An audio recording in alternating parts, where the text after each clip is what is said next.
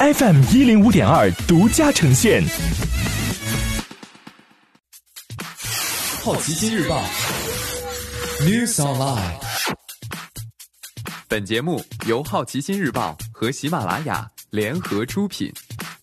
今天涉及到的关键词有：餐饮业、招聘、个人电脑、海信、苹果、航空业。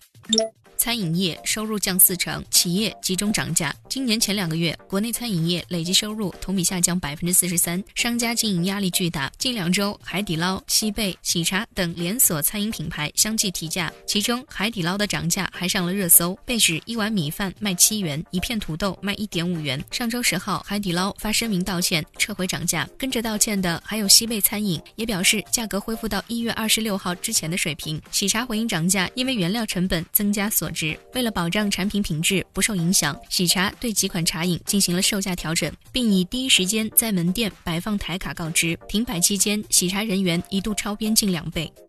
美国科技巨头加速招聘。上周有六百六十万美国人申请失业救济，过去三周申请者超过一千六百万。经济学家估计，美国失业率达到百分之十三，为大萧条以来最高。与此同时，美国各大科技巨头都在扩招。Facebook 本月初宣布再招一万人。这家全球最大社交网络公司到上一财年结束，总共才不到四万五千名雇员。苹果 CEO 库克对内表示将扩大招聘。二零零八年次贷危机爆发在 iPhone 发布次年，当时苹果也曾大规模招聘。招聘规模最大的是亚马逊，它的零售业务上月宣布扩招十万人，在疫情下完成商品配送，并两度提高时薪。截止去年年底，亚马逊总雇员数为七十九点八万。上周五，亚马逊宣布开放两万个技术岗位招聘。除电商外，亚马逊也是全球最大的云计算公司。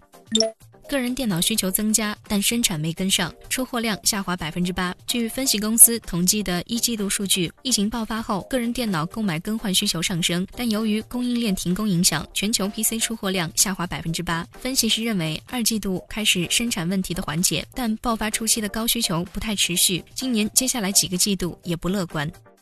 今天你不能错过的其他新闻有：海信称裁员一万人不属实。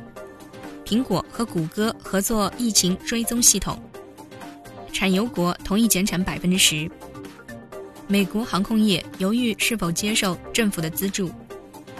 日本机床订单额连降十八个月。